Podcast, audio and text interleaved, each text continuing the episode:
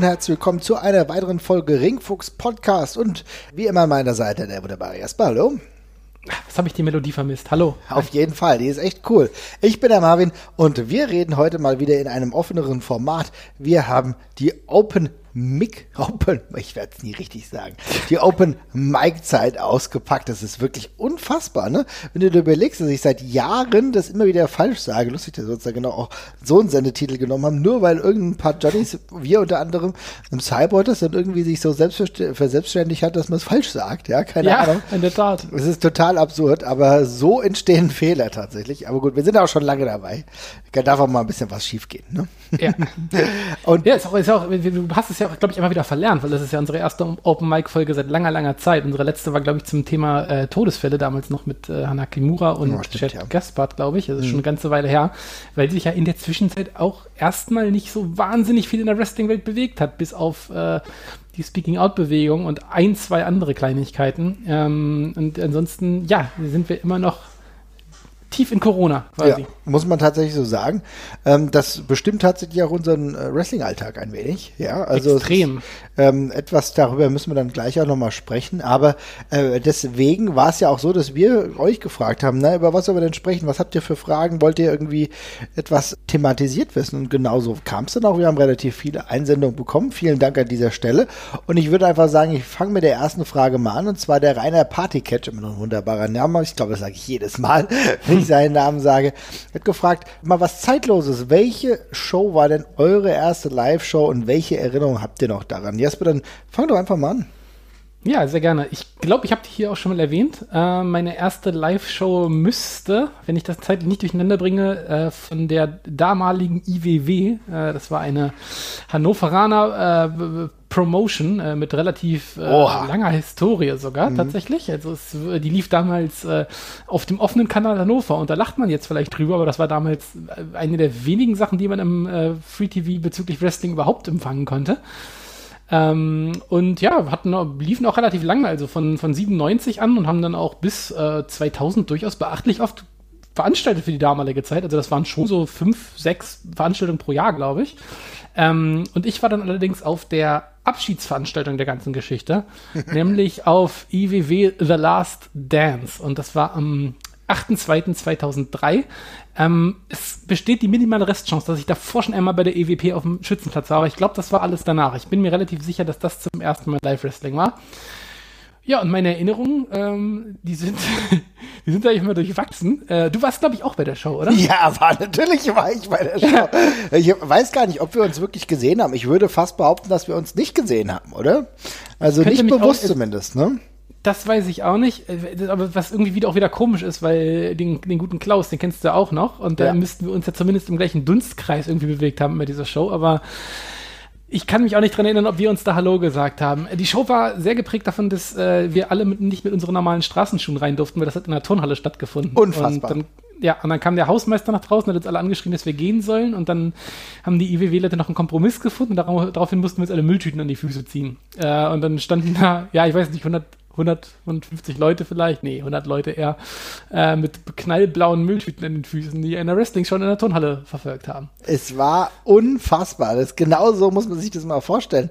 Wir alle irgendwie unterwegs haben dann schon Ewigkeiten gewartet, weil wir auch rein wollten, ne? Und es gab auch davor schon irgendwie Gerüchte um die Show. Wer stift, wer kommt denn jetzt, ne? The Last Dance. Oh, eigentlich eine große Angelegenheit. Da passiert ja vielleicht ein bisschen was, ne? Waren ja auch viele EW-Wähler äh, die ja auch irgendwelche Namen auch mit sich tragen, auch im positiven Sinne. Ich kann mich erinnern, dass die IWW auch beispielsweise eine Liga war, die unter anderem auch mal Sabu, glaube ich, ne, hat Yes. auch Sabu mal nach Deutschland gebracht, Rob Van Genau. Dam und äh, dementsprechend auch über viel, äh, ja, wie soll ich sagen, Fame ja, verfügt hat, muss man tatsächlich sagen. Und habe schon gedacht, okay, da kann ein bisschen was passieren. Und dann aber auch zwischenzeitlich, oh, vielleicht ist denen schon das Geld ausgegangen, vielleicht können die sich viele Wrestler gar nicht mehr leisten. Ja, und dann standen wir da. Irgendwann sind wir auch wirklich reingekommen, aber es war schon ein merkwürdiges äh, Konstrukt, was uns da geboten wurde. War ein etwas seltsames Ambiente. Allerdings von der Karte her hätte ich mir tatsächlich gerade in den damaligen Zeiten was durchaus Schlimmeres aussuchen können. Also auf der, auf der Karte, auf der, auf der Karte waren doch einige gute Leute. Da waren äh, Ahmed Scher war drauf, äh, Chris the Bambi Killer war drauf, Crazy Sexy Mike war drauf, Bernhard van Damme, Michael Kovac. Äh, ganz liebe Grüße an die alle. Sigmaster Rappo war auch drauf, absolut keine Grüße. Äh, also, das war, äh, da waren, da waren, da war doch ein paar kompetente Leute bei. Also das so eine so eine Qualitätskarte hat man damals nicht selbstverständlich gehabt. Auf jeden Fall, da waren sehr viele kompetente Wrestler dabei. Ja, das muss man natürlich schon sagen. Also ähm, klar, du hast natürlich auch die Lowlights mit Sigmaster Rapper und Maverick gehabt. Das war halt nix, ne? Das war für niemanden was der zwei Augen im Kopf hatte, ja, aber äh, für all diejenigen, die dann doch ein bisschen dem Wrestling eher zugeneigt waren, hattest du natürlich einen ordentlichen Catch mit Bernhard Van Damme und ähm, Michael Kovac beispielsweise oder Patrick Schulz, der zu der Zeit auch in echt guter Verfassung war. Und ähm, du hast schon gemerkt, dass da viel Potenzial dahinter ist. Und der spätere Martin Nolte, der uns irgendwie die nächsten Jahre dann nochmal ein wenig verfolgen sollte, der war auch da schon zugegen. Also es gab eine akzeptable Card, ob ich heute aus heutiger Sicht nochmal den Weg nach Hannover dafür antreten würde. Ich bin unsicher tatsächlich. Aber es ja. war damals nicht verkehrt. Es war für damalige Verhältnisse echt in Ordnung. Ich weiß auch, dass der Main Event noch ziemlich gut war mit Van Damme gegen Kovac, der in so einem bescheuerten Double Pin geendet ist dann, äh, was sehr ärgerlich war damals, weiß ich noch. Die letzten beiden Matches dieser Promotion enden durch die Q und Double Pin. Ähm, aber ansonsten war das alles ganz in Ordnung und es hat mich auf jeden Fall schon mal nicht so abgeschreckt, dass ich dann halt nochmal wiedergekommen bin. Und äh, ich glaube, man kann wirklich schlimmere erste Erfahrungen äh, machen bei der ganzen Geschichte. Das muss man de facto sagen. Schlimmere Erfahrungen auf jeden Fall. Und wenn ich mich erinnere an meine erste Show, die war tatsächlich ein wenig früher. Bei dir war es 2003, bei mir war es, also war Februar 2003, bei mir war es August 2002. Die GSW hat in der Schützenhalle in Schmallenberg-Berghausen, also im tiefsten Sauerland, veranstaltet uh. und hat aber erneut eine gute Show präsentiert und zwar die GSW Night in Motion 2 Rising Stars. Und wer da alles dabei war, da kannst du dich vielleicht noch erinnern, unter anderem Eiji Kujinawa, ja? Oh ja, mhm, den fand ich mhm. aber cool damals. Natürlich, fand ich auch nicht schlecht. Der äh, Kujinawa, der Name, entsprang tatsächlich auch seiner Home-Promotion, der NAWA. Ja, also ähm, das ist dann wirklich ein wenig spannend gewesen. Ich hatte mich immer gefragt, was bedeutet das, aber Eiji, natürlich von Eiji Isaki, Hayabusa, den wir alle kennen, trotzdem ein äh, schönes Tribut. Ich fand den Namen auch vollkommen in Ordnung. Und dann hatten wir unter anderem ein Evil Invitation Match. Der eine oder andere mag sich erinnern. Also Martin Nolte, er verfolgt uns auch hier. Hat uns auch 2002 schon verfolgt. Unter anderem gegen Mr. Jobberman. Naja, Chris Combat. Ja, der eine oder andere mag sich erinnern. Und Thomas Blade, der legendäre. Also Wrestling war auch damals schon was für Übergewichtige, deswegen bin ich auch dabei. Nein, Spaß. Aber wir hatten tatsächlich, je weiter oben die Karte unterwegs war, desto bessere Matches hatten wir auch. Und ich kann mich erinnern an das GSW Breakthrough Championship. Das war ein TLC-Match, wo Extreme, einer der immer noch besten Wrestler der frühen 2000er in Europa, muss man ganz klar so sagen, gewrestelt hat gegen einen von uns verehrten Wrestlers, Emizi Tochi, Mod van ah. und Thumbtack Jack und das war ein wildes TLC-Match. Das war schon sehr, das, sehr cool. Das war das Match mit den bedenklich hohen Leitern, oder? Das, Auf das, jeden äh, Fall. Das, also das ist wirklich die, mit die höchsten Leitern, die ich jemals live gesehen habe. Ich weiß auch nicht, wo sie die herbekommen haben. Das war, also zum Handwerken hast du die schon nicht mehr gebraucht tatsächlich. Da stehst du zwei Meter über dem Haus, wenn du, wenn du da drauf bist. Mhm. Das war schon absurd. Es war eine wilde Veranstaltung, aber richtig cool. Für mich als erste Show habe ich äh, nur positives Feedback bekommen. Haben, gesagt, haben viele Leute gesagt, oh Mann, es war so geil. Äh, Joe, der jetzt hier zuhört, war auch dabei. Ähm, der hat auch gemeint, meine Güte, kannst du froh sein, dass das deine erste Show war. Ich glaube, Jutta war auch am Start. Also die ganzen äh, Wrestling-Fans, die schon jahrelang auch im Euro unterwegs waren, ja, Osiris ebenfalls, die haben, haben sich alle gefreut, dass das meine erste Show war und nicht irgendwie was anderes, ja. Und auch selbst das Mixed Tag Team Match ganz früh, die GSW war echt eine Liga, die ganz früh eigentlich ein Mixed Tag Team oder ähm, Frau und Mann eigentlich gegeneinander gestellt hat, ohne dass es ein Problem war. Das muss man immer noch heute zugute halten, Ingo, falls du das hörst. Das war eine coole Angelegenheit. Crazy Sexy Mike mit Wessner damals. Wessner damals schon unterwegs gewesen gegen Jazzy B. Wir kennen sie heute als Alpha Female und Michael Kovac. Also das war auch ein cooles Team damals. Hat mir richtig gut gefallen. Ich habe eine echt gute Show gesehen. Und dann, wenn wir in dem Card, so in der Mitte der Card gucken, dann sehen wir plötzlich, Aha, die Swiss Money Holding war am Start. Die hat damals sogar noch verloren gegen äh, Bass van Kunde und äh, die Beach Buddies. Könnte man heute keine mehr erzählen. Aber die Swiss Money Holding mit Ares, mit Double C, dem späteren Cesaro, das ist schon eine Nummer. In der Tat, ja. Ich glaube übrigens, ähm, wann warst du auch auf dieser Uelzen-Show von der, von der NAWA damals ähm, mit Alex Wright? Weil da war ich kurz danach. Das dürfte meine zweite gewesen sein. Ich auch. Da war ich auch. Du warst da auch da. Okay.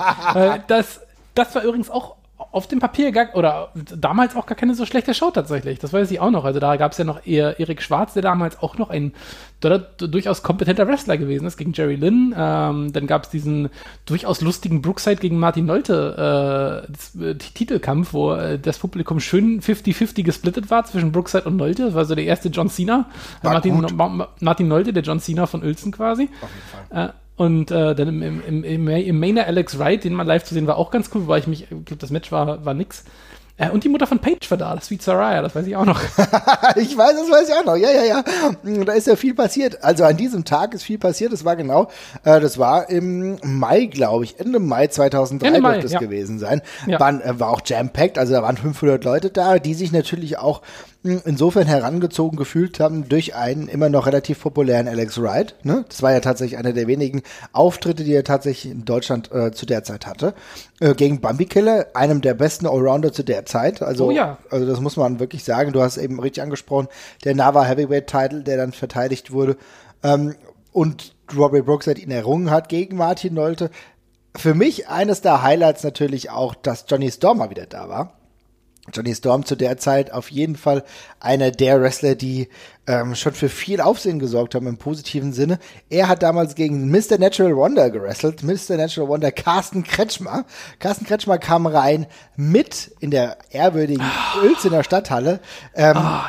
Egoist von Falco damals. Ich war großer Falco-Fan. Aber so geil. Es, so geil. es war mega, oder? Also. Es war super, super, super gut. Ja. Also das weiß ich auch noch, wie mich das geflasht hat, weil das, der kam, das war, glaube ich, auch der erste Entrance des Tages. Ja. Äh, und da war ich gleich okay, das ist schon ganz geil. Ja. Da, war ich, da, da war ich gleich dabei. Da war ich auch dabei. Also das war richtig gut. Und äh, wir können ja hier so ein paar Geschichten auch irgendwie ähm, ja droppen, die wahrscheinlich seit 20 Jahren im Giftschrank liegen. Aber ich glaube, jetzt sind auch jetzt sind auch jetzt ist auch Diebstahl verjährt tatsächlich. Erinnern wir uns an einen guten Freund, ja. Er fängt mit C und mit Ausenbonn hört er auf. Ja. er hat äh, Jerry Lynn unabsichtlich tatsächlich die ähm, die Karten geklaut und zwar die kleinen Karten, wo sein Autogramm drauf stand, weil er hat nämlich sein äh, Heft, sein, sein Programmheft da hingelegt und ist weggegangen und dann ist ihm plötzlich aufgefallen, dass er diese ganzen zum Teil unterschriebenen äh, kleinen Autogrammkarten von Jerry Lynn, glaube ich, hat mitgehen lassen. Ja, ist gar keine böse Absicht gewesen. Aber Jerry Lynn hat danach mehrere Leute sogar gefragt, ob sie ihre Karten gesehen haben. Das war nicht der Fall, aber ein kurioses äh, Zusammentreffen. Ich erinnere mich auch an ein frühes Zusammentreffen mit Christian Bruns zu der Zeit. Das war, glaube ich, das erste oder zweite Mal, dass ich ihn live gesehen habe. Insofern auch Grüße an dieser Stelle. Es war eine gute alte Zeit tatsächlich. Äh, wrestlerisch gar nicht so schlecht, wie man meinen mag. Nee, war auch in Ordnung tatsächlich, ja. Aber also, das, waren so die, das, waren so, das war so der erste Rutsch von uns. Und danach geht's, geht's dann eigentlich relativ schnell in die ganze WXW-Geschichte bei mir auf und äh, dann war ich eigentlich auch dauerhaft dabei. Der ja. Anfang bei IWW auf jeden Fall. Ja, siehst du, genau. Bei mir Anfang GSW, dann wie gesagt die äh, Nava-Sache. Ähm, Nava bin ich ja tatsächlich, hatte ich eigentlich gedacht, ich hätte schon ein Auto, dann hatte ich aber, glaube ich, zu der Zeit dann doch noch keins und bin dann ähm, mit dem ICE gefahren, das weiß ich noch, äh, weil der wurde, man wurde ja immer, um Uelzen wurde man immer darauf angesprochen, dass der Uelzener Bahnhof ein so toller Ach. ist. Warum ist er ein ja, so toller, mein Lieber? Weil er ein 100-Wasserbahnhof ist. Das so. ist ganz toll. Das also ist ganz toll. Alles ist rund. Man kann, egal was man da macht, alles ist rund. Da kannst du in einen runden Kiosk gehen, kannst du da die, die, das teuerste Laugenbrötchen der Welt holen für runde 3,50 Euro oder so ein Scheiß. Das ist wirklich eine unfassbare Frechheit. Du musst die Toilettenschlüssel dann für Geld irgendwo geben lassen und dieser Bahnhof ist halt sonst überall rund. Das ist eine ganz, ganz tolle Sache. Ganz toll. Es ist wirklich sehr, sehr gut, dass wir das hier nochmal aufgedröselt haben. Denn, ja. Äh, liebe Leute, äh, wenn ihr mal in Uelzen seid, der 100-Wasser-Bahnhof, er wird euch nachhaltig verfolgen. ja, auf jeden Fall. Das äh, ist doch das Einzige, was irgendjemand zu Uelzen weiß. Das ist so, wie immer, wenn man nur das Wort Uelzen in den Mund nimmt, dann muss hm. einer, dann muss der andere sofort sagen 100-Wasser-Bahnhof. Ja, die haben doch den 100-Wasser-Bahnhof. Ja, ja. also, reiner Partycat, du siehst, wir haben Erinnerungen an unsere frühen Wrestling-Erlebnisse. Ich hoffe, es hat den einen oder anderen erfreut, liebe Leute, wenn ihr zuhört und auch bei diesen Shows wart, dann schreibt uns mal, es würde uns immer freuen. Wir sind tatsächlich doch schon länger dabei, als der eine oder andere meinen mag. Da war ich, da war ich 15. Ja. ja, ich war auch noch nicht vorher. Also insofern, äh, das ist schon eine crazy Kiste, aber so lange sind wir schon mehr oder weniger, zumindest im Eurocatch verblieben. Aber ganz kurz eine Sache noch, ich muss jetzt mal ganz kurz hier eine, eine Lanze für die NAVA, NAVA, N-A-W-A, N-A-W-A, wie auch immer brechen. Die haben ja, glaube ich, nur in Uelzen veranstaltet und man findet von den, also die, äh, die, die, die ähm, Show, von der wir sprechen, die war, das war diese Rock and Wrestling Night Nummer 5 und dann findet man noch Ergebnisse von der Nummer 4 und von 3, 2 und 1 gibt es bei Cage Match leider nichts mehr. Aber die, über die wir gerade gesprochen haben, hatte ja 500 Zuschauer und die davor hatte auch 622. Das sind ja für damalige Zeiten absolut absurde Zahlen. Also ich meine, da sind wir ja regelmäßig noch mit 250 Leuten oder sowas rumgeturnt zum, zu den, zur damaligen Zeit. Und das ist gerade auch in Uelzen. Ja. Das ist ein ganz, ganz guter Punkt, den du ansprichst, denn da hat Jan Denecke, der damalige Promoter, eine wirklich gute Arbeit geleistet. Der kannte die Leute schon intensiv, ja, der hat sich schon ja. intensiv mit diesen Leuten auseinandergesetzt. Äh, da wurde auch äh, darüber nachgedacht, äh, wen könnten wir später noch verpflichten. Ne? Das war ja eine Sache, die immer wieder stattfinden sollte und eigentlich nicht da stoppen sollte bei, äh, bei NAWA, äh, Rock and Wrestling Number 5. Eigentlich sollte es da noch weitergehen. Und da gab es auch Gespräche mit ähm, einer späteren äh, WWE-Wrestlerin, das war war äh, zu der Zeit ein absolut britisches Talent zusammen. Ach, Lee. Katie Lee beispielsweise, genau. Ähm, und ähm, im Endeffekt, da wurden schon erste Kontakte geknüpft, das weiß ich noch, da ging es darum. Also insofern, da war auch ein Konzept und ganz ehrlich, Sweet Saraya war zu der Zeit heißer Scheiß und Wessner natürlich ja. ebenso. Ulf Herrmann, der Mann, den man sogar in den USA noch einigermaßen von seinem ECW-Stint kannte, das sind alles dieses tatsächlich die Creme de la Creme des Wrestlings in Deutschland zu der Zeit gewesen. Also ich glaube, da kann man hier keinem Vorwurf machen, ganz im Gegenteil. Man war bemüht, uns guten Catch zu präsentieren. Ja, und mit Johnny Storm und Jody Fleisch haben wir noch sehr kompetente Leute aus den UK rübergeholt. Also das ist alles schon äh, sehr, sehr beeindruckend gewesen. Also natürlich smart gelegt. Also Uelzen, ja, Uelzen hat den 100-Wasserbahnhof und liegt sonst in der Pampa, aber ansonsten liegt Uelzen halt auch vor allem noch äh, zwischen Hamburg und Bremen und Hannover. Da kam man dann eben auch schnell hin, so wie ich damals. Da kannst du dich in Hannover einfach in einen Regionalexpress setzen und aus äh, Hamburg auch wunderbar. Und du bist dann in ja, 20 bis 45 Minuten, je nachdem von wo du fährst, bist du dann da. Ja, und offenbar hat er ja auch lokal äh, offenbar sehr gute Werbung gemacht, wenn man sich ansieht, was da für Zuschauermassen gekommen sind. Also Chapeau, muss man den Hut ziehen, gerade in der damaligen Zeit. Ich finde auch. Also das war eine richtig schöne Angelegenheit. Ich erinnere mich auch gern daran zurück. Ich war zum ersten, zum letzten Mal dann tatsächlich in Uelzen Vielleicht ist ja mal wieder Wrestling dort. Aber es wird nie wieder sein, so sein wie vorher. Das müsste dann Jan Dennecke machen. Und wenn der das mal wieder macht, dann komme ich auch wieder hin. Schauen ja, wir mal. In, in Uelzen ist übrigens der 100-Wasserbahnhof. Ah, ach so. Ja. Naja, also, äh, liebe Leute, das war unser kleiner Flashback. Vielleicht passiert es heute noch öfter, weil es ist ja tatsächlich so, dass wir ein relativ offenes Format mit Open Mic haben. Und ähm, jetzt habe ich es richtig gesagt, endlich. yes. Und ähm, da kommen wir vielleicht auf Vergangenes. Ähm, und wir haben auch noch mehrere Fragen bekommen, unter anderem ähm, vom Jan Stich, wenn wir jetzt schon, ja, der Name Programm beim Jan Stich, der hat uns nämlich angefragt bezüglich Foreign Objects, ranked worst to best. Ein ganz anderes Thema, aber Jesper, äh, wir haben ja schon mal eine Folge über Foreign Objects tatsächlich gemacht, aber äh, du kannst mir ja trotzdem mal so mal deine, also da, nimm mir doch mal so deine zwei liebsten und deine zwei beschissensten Foreign Objects, ja. die du im Einsatz des im Wrestling sehen willst oder nicht. Ja, also das, beim Beschiss, ich fange mal mit dem beschissensten an, damit wir auf einer positiven Note enden. Also am beschissensten finde ich nach wie vor den Sledgehammer, äh, weil es mich jedes Mal wieder triggert, wie man sich in diesem, wie man sich im Wrestling-Kontext damit anstellen muss, damit man irgendwie jemanden so schlägt, dass das damit halbwegs realistisch aussieht, weil richtig zuzimmern kann man nicht. Also man kann halt keine Hammerbewegung ausführen mit dem Hammer, was ein Problem ist. Und deswegen muss man alle mit, den, mit dem Hammer rammen die ganze Zeit oder mit dem Hammer, mit dem, mit dem Holzstiel würgen. Und das ist beides sehr, sehr blöd und sieht meistens in der Regel extrem bescheuert aus. Mag ich gar nicht, finde ich extrem bescheuert, sieht auch nie gut aus. Ist, ist genau das, was wir ja damals schon besprochen haben. So ein kleines Preview auf die Folge von damals. Ein Sledgehammer ist immer kompletter Müll tatsächlich, ja. Und ähm, ja, im Endeffekt ist ja so der, die kleine Schwester davon irgendwie der Baseballbat, aber den kann man wenigstens noch ganz gut machen. Ne? Das ist auch schon ein bisschen Quatsch, aber immer wenn du eigentlich sagst, okay, Du müsstest ja als normal denkender Mensch damit anders zu Werke gehen, wenn du einen maximal schädigen willst, ne? Und dann ja. machst du solche Verrenkungen, das ist echt immer, immer blöd. Ähm, tatsächlich bin ich am überlegen, was gefällt mir denn nicht? Hm. Vielleicht hast du noch was, was dir nicht gefällt. Ja, ich hätte tatsächlich, ich hätte tatsächlich äh, sogar den Baseballschläger genannt, den du gerade angesprochen hast, weil der exakt das gleiche Problem hat. Also wenn ich eine Waffe im Wrestling einsetzen würde, dann würde ich mir entweder eine dann würde ich mir entweder eine nehmen, von der jeder weiß, wie sich, wie unangenehm das ist, instant, wenn er sich das vorstellt. Und das ist beim Baseballschläger eben, eben nicht der Fall. Und genauso ist es beim Vorschlaghammer nicht der Fall. Das kann sich niemand, das ist kein richtig bildlicher Schmerz, wenn man das, ja, man, das weiß man nicht, bis man es mal abbekommen hat. Und der Baseballschläger macht halt auch keinen Lärm. Man muss eben selber, es sieht halt so unnatürlich aus, wenn man damit zuschlägt, weil der Wrestler auch den ganzen Lärm selber machen muss. Finde ich auch echt müllig. Also alles an, an, an herkömmlichen Schlaginstrumenten finde ich einfach schwach und dann nehme ich den Baseballschläger da gleich mit zu. Ja, das kann ich wirklich nachvollziehen. Also deswegen ist vollkommen richtig, dass du das dann doch nochmal aufgegriffen hast mit dem ähm, Baseballschläger. Aber wenn wir zu den Dingen kommen, die ich gut finde, und da muss ich tatsächlich sagen, bin ich immer noch und werde immer ein großer Fan äh, des Stuhls bleiben. Denn das ist für mich ja. ein sinnvoller Einsatz insofern, weil es naheliegend ist. Es ist nicht etwas komplett konstruiertes, sondern es ist etwas, was realistisch in der Nähe im Umfeld des Ringes sein kann. Ja? Yes. Und so. dementsprechend halt entwendet wird zur aggressiven Eskalation, ja. Und dann macht es natürlich noch krasse Geräusche und sieht im Zweifelsfall auch noch ganz cool aus. Für mich dann Deal. Absolut. Exakt das äh, macht Sinn, dass er da ist, hat klatscht schön laut, egal wie man damit quasi zuschlägt. Das muss nicht mal irgendwie ein Headshot oder sonst irgendwas sein, sondern das reicht, wenn man das einfach auf den Rücken zimmert oder auch auf die Matte. Es macht auf jeden Fall einen Heidenlärm, das Ding. Und er verbiegt sich danach cool und äh, man, es ist einfach, das ist irgendwie eine greifbare Geschichte. Ähm, und dann nehme ich gleich meinen anderen Liebling, nämlich ist genau, aus, fast aus genau den gleichen Gründen, die du gerade genannt hast, nämlich die Ringglocke.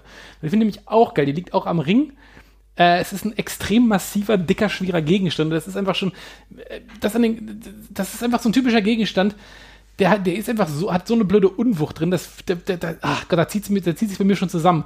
Und es, sie macht halt immer ein lustiges Bing, wenn man damit zuschlägt. Und das ist doch, das ist doch alles super. Was will ich denn mehr? Es ist total verständlich, wo sie herkommt. Es ist verständlich, wie man sie einsetzt und sie macht noch einen lustigen Sound. Ja, das ist genau das. Finde ich auch richtig gut. Muss aber jetzt sagen, im Zuge unseres Gesprächs ist mir noch aufgefallen, dass mir eines nicht pläsiert. Und zwar ist es tatsächlich äh, der Einsatz mit einem Gürtel. Also ich weiß gar nicht warum, denn eigentlich ist es naheliegend, aber oftmals habe ich das Gefühl, dass dieser Gürteleinsatz in der Handhabe einfach viel zu umständlich aussieht. Das heißt, die Theorie ja. ist eigentlich gut gedacht, aber der, äh, äh die Ausführung ist Schwachsinn. Ja, das finde ich genauso. Man muss den allein schon blöd greifen und das ist der denkbar schlechteste Gegenstand, um ihm irgendjemand ins Gesicht zu rammen, weil das halt einfach eine flache Platte ist. Also, mhm. naja. Und das ist, das, da muss, das fällt mir schwer, ne? Ja, da muss man schon sehr viel Fantasie aufbringen, ja. Ja, also das, ähm, funktioniert slightly better, wenn es dann darum geht, dass der Gegner auf den Gürtel geworfen wird. Aber es gibt auch einfach bessere Gegenstände, um äh, etwas darunter zu legen und dann jemanden drauf zu werfen. Ja? ja? Also insofern schwierige Kiste. Ich glaube, so unsere Top 2 sind auf jeden Fall fest besetzt mit äh, ganz klar der Glocke, finde ich auch, stimme ich dir vollkommen zu. Und natürlich dem äh, guten alten Stuhl. So. So, naja, dann, liebe Leute, schreibt ihr mal in die Kommentare, was ihr denkt. Äh, wie gesagt, die lange Folge äh, zu den Foreign Objects ist ja immer noch verfügbar. Da werden wir uns noch ein bisschen intensiver damit auseinandersetzen, denn es gibt tatsächlich einige gute und auch viele schlechte Foreign Objects. Tatsächlich. Wie ist es denn bei dir, Jesper, momentan? Wir reden jetzt in Zeiten von Corona immer noch ähm, Wrestling so ein bisschen im Stillstand-Modus. Äh, bist du denn momentan komplett gefangen oder bist du eigentlich eher gerade außen vor?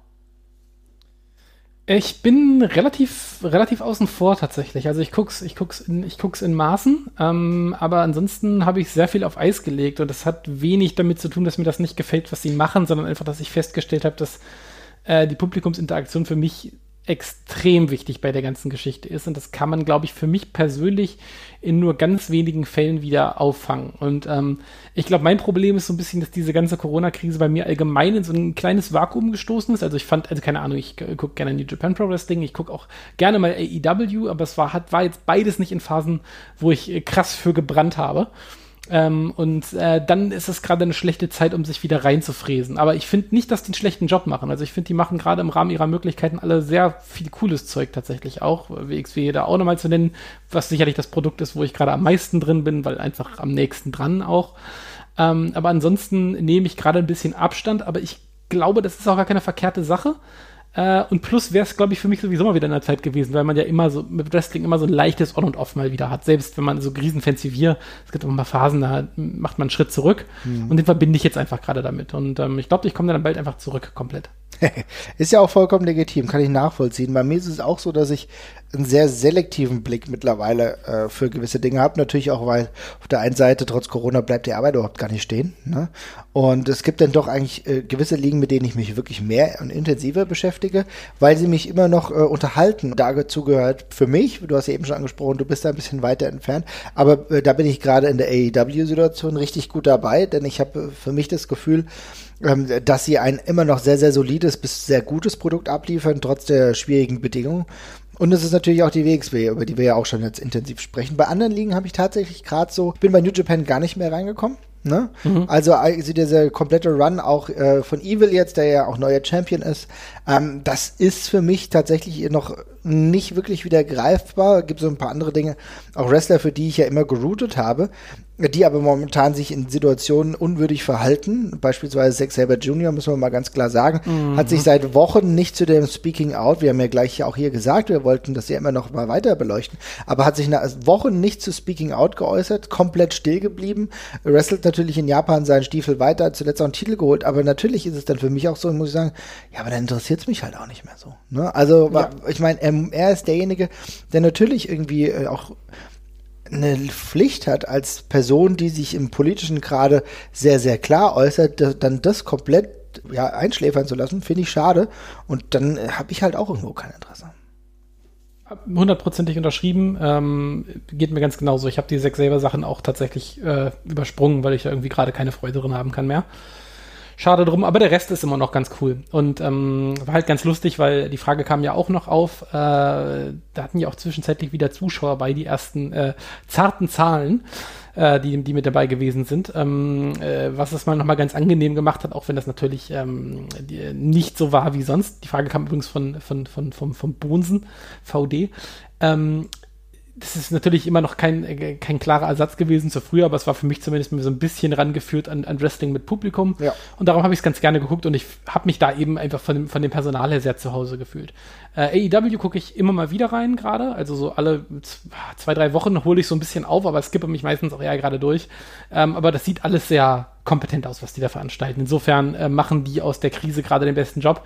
Für die tut es mir tatsächlich ein Stück weit auch am meisten leid, äh, mit dem großen Tamtam, mit dem die gestartet sind und dann gleich in so einer, in so einem Mist reinzurutschen. Das ist natürlich auch sehr unschön. Aber ja, ansonsten ja, ist ein bisschen schwierig. Also es gibt äh, wenig, was einem mal gerade so zufliegt. Ne? Also dieses Organische im Wrestling, wo einem halt einer mal sagt, du musst dir mal unbedingt XY angucken von dieser Woche, weil da war es super cool. Das passiert bei mir halt gerade ungefähr gar nicht. Weil mir, also die, der Enthusiasmus ist bei allen ja so ein bisschen abgeflacht, muss man ja einfach sagen. Das ist einfach, also es gibt immer noch objektiv sehr gute Sachen, aber man brennt halt gerade nicht so dafür. Nee, es ist tatsächlich so, dass es nur so einige Sachen gibt, für die ich dann ja. äh, größere Aufmerksamkeitsspanne ja. auch äh, gebrauchen kann. Für mich ist es tatsächlich AEW, weil das verfolge ich, weil die haben immer so einen interessanten Moment, über den wir gleich auch noch sprechen werden. Aber die ziehen konsequent ihre Shows durch, auch ihre Storylines und haben es sogar auch in den letzten Pay-per-Views. Aber eigentlich im Endeffekt haben sie ja diese Pay-per-Views ausgelagert und haben dann also mit äh, Fight of the Fallen ja dann auch tatsächlich auch gar kein Pay-per-View dann tatsächlich gemacht, sondern sind zu einer Extended äh, Weekly Show gegangen, ja, haben das einfach alles nur ein bisschen anders konstruiert, was ich einen sehr, sehr guten, smarten Weg finde und da trotzdem richtig gute Matches abgeliefert. Also da bin ich dann tatsächlich dabei. Ich muss aber sagen, ähm, die machen das tatsächlich auch extrem gut. Ich, da will ich auch gleich noch zu, sprechen kommen. Aber eine Liga, die ich in den letzten Wochen komplett außen vor gelassen habe, und die können vielleicht gar nichts dafür, aber es ist NXT. Geht's dir genauso? Ja, ich kann aber, ich glaube, ich weiß bei mir sehr genau, woran das liegt. Und das liegt einfach daran, dass es an die WWE angeschlossen ist und ich weiß, dass diese Leute da irgendwann rausrutschen und für mich in der Bedeutungslosigkeit versickern und ich mich deswegen nicht mehr auf die neuen Jahrgänge freuen kann, die da kommen. Weil ich halt weiß, ich verliere diese Leute alle nach ein, zwei Jahren an dieses äh, grauenhafte Main-Roster, mhm. äh, wo die Leute eben einfach in so einem Vortex verschwinden und wo nichts mehr mit den Leuten passiert. Ähm, plus sind jetzt auch gerade relativ viele Leute bei NXT, für die, für die ich mich persönlich nicht so krass erwerben kann. Also, mhm ähm, Johnny Gargano und äh, ja, Carrion Cross und der Djakovic, das sind jetzt alles nicht meine, alles nicht meine Faves, äh, mhm. für, die, für die ich mir eine, Wochen, eine, eine Wochenshow gebe quasi. Ja, das kann ich nachvollziehen. Es ist aber gleichzeitig sind ja auch ganz gute Leute dabei. Also ich meine, Keith Lee oder so beispielsweise, der neue Champion, da ist doch schon viel Potenzial dabei und wir haben ja eigentlich denjenigen, der uns irgendwie alle warm ums Herz werden lassen sollte, ist ja tatsächlich äh, Timothy Thatcher. Ja, natürlich, wobei das tut immer noch weh. ich kann, Thatcher kann ich immer noch nicht angucken, ganz ehrlich, muss ich sagen. Das sieht für mich irgendwie immer noch falsch aus in dem Laden, aber äh, der wird sehr cool eingesetzt und das ähm, von, war das letzte Woche, glaube ich, sogar, das gegen äh, Oni Lorcan, das war sehr cool. Ähm, der, der, der, der macht da, der macht da schon, schon lustigen Kram. Also mhm. das ist, das hat schon alles Hand und Fuß. Es ist jetzt auch nicht groß schlechter geworden als davor. Bei mir ist es halt tatsächlich einfach das Wissen, dass die Leute dann irgendwann wegrutschen oder da unten verrotten.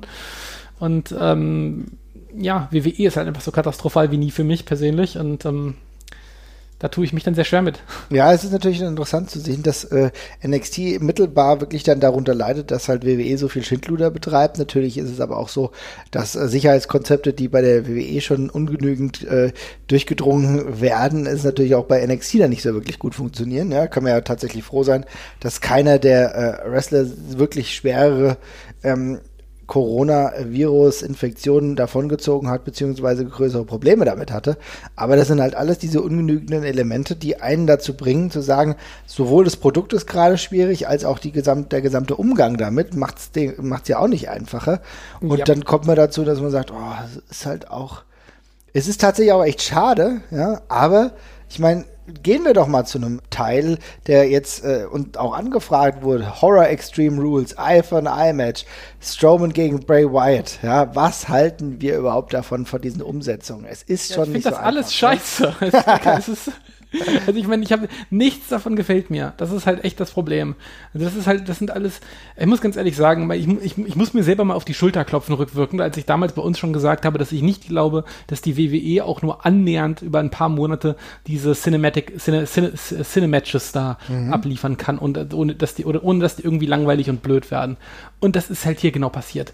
Also ich finde alles, wo die WWE im Ansatz versucht kreativ zu werden, das muss man echt sagen, das wird zu 90% scheiße. Das ist echt heftig. Also ich finde diese ganzen Sachen, sei es jetzt das Greatest Match ever zwischen, zwischen Randy Orton und Edge, äh, dieser ganze Kram, diese ganzen äh, Boneyard-Matches und dergleichen, das können wir vielleicht sogar noch ein bisschen rausnehmen, weil das noch ganz okay war. Aber 90 oder 80 Prozent von dem, was sie da versuchen, geht phänomenal in die Hose. Dieses Wyatt gegen, äh, gegen Braun Strowman-Ding, Alter, ich, ich kann das, ich kann diese ganzen Wyatt Family Sachen auch einfach nicht mehr sehen. Ne? Also es ist einfach, es ist, der Zug ist abgefahren für mich. Ich, es, ich kann mir das nicht mehr angucken. Und es sieht alles so grauenvoll aus. Also es ist halt ungelogen nicht mal C-Movie-Charme, was da passiert. Es ist katastrophal geschnitten. Ja. Es ist es ist und es will, es will natürlich lustig, trashig sein, aber es sieht einfach nur scheiße aus und es ist unlustig.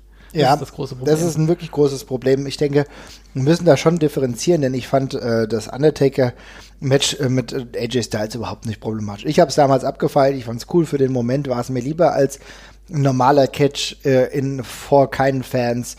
Das war das wirklich der bessere Weg und dass der Undertaker damit jetzt auch seine Karriere beendet hat. Da bin ich vollkommen okay mit. Kann ich vollkommen mitleben. Aber äh, du sprichst vollkommen richtig an. Das äh, Strowman gegen Wyatt Match, das ist in 5% gut gedacht, aber die Umsetzung fehlt halt irgendwie äh, einer Stringenz und auch einem, ja, also es, es nimmt mich halt auch gar nicht mit. Ja? Ich meine, das sind ehrenhafte Versuche, aber so wirklich habe ich immer das Gefühl, dass die WWE das auch gar nicht will. Also ich kann auch sagen, ich finde auch tatsächlich ähm, das ich fand ja auch das äh, The Fiend gegen John Cena Ding immer noch cool. Also da, ne, das, da, da habe ich mich irgendwie für diesen Moment dann echt mitnehmen lassen. Das Aber stimmt, danach, das war wirklich gut, ja. Ja, also weil das, da wurde ja auch wirklich echt eine gute Geschichte erzählt. Ähm, und selbst das Money in the Bank Ding, ne, also wo du dann hochklettern musstest, musstest den Tower dann hochklettern und so. Von mir aus auch. Aber alles so danach, es, es, es ist schwierig momentan. Aber damit könnte ich tatsächlich noch leben, wo ich meine also ich kann, das ist ja, weil das ist ja, dann sind auch geschmäcklerische Unterschiede. Ich könnte ja tatsächlich dann auch einfach sagen, hier, okay, weißt du was, Strowman gegen White, dann gebe ich es mir halt nicht, wenn ich darauf keinen Bock habe. Das größere Problem ist tatsächlich bei ähm, unfassbar dämlichen Umsetzungen, um zu schockieren. Also dieses for an Eye Ding, das war für mich, das war für mich die größte Frechheit seit den letzten Jahren. Das muss ich ganz ehrlich sagen. Das finde ich nicht lustig, das finde ich total absurd. Und das hat auch nichts damit zu tun, dass ich jetzt hier irgendwie das Wrestling auf neue Ebenen hiefe. Das ist einfach dumm.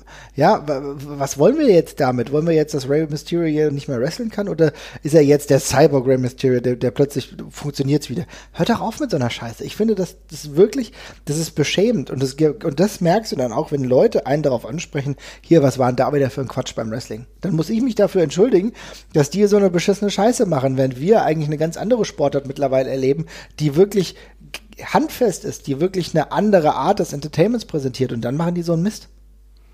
Ja, vor allem, das ist ja äh, so eine, das ist ja auch nicht mehr zu retten. Ne? Also ich, ich weiß nicht, ob das irgendwie, ob diese ganze, ob das irgendwie an dieser Vertragssituation von Rey Mysterio liegt. Der, dessen Vertrag läuft ja offenbar aus und man kann sich ja nicht einigen, weil die WWE ihn irgendwie gefühlt für die nächsten fünf Jahre nochmal unter Vertrag nehmen möchte und er möchte wohl kürzer.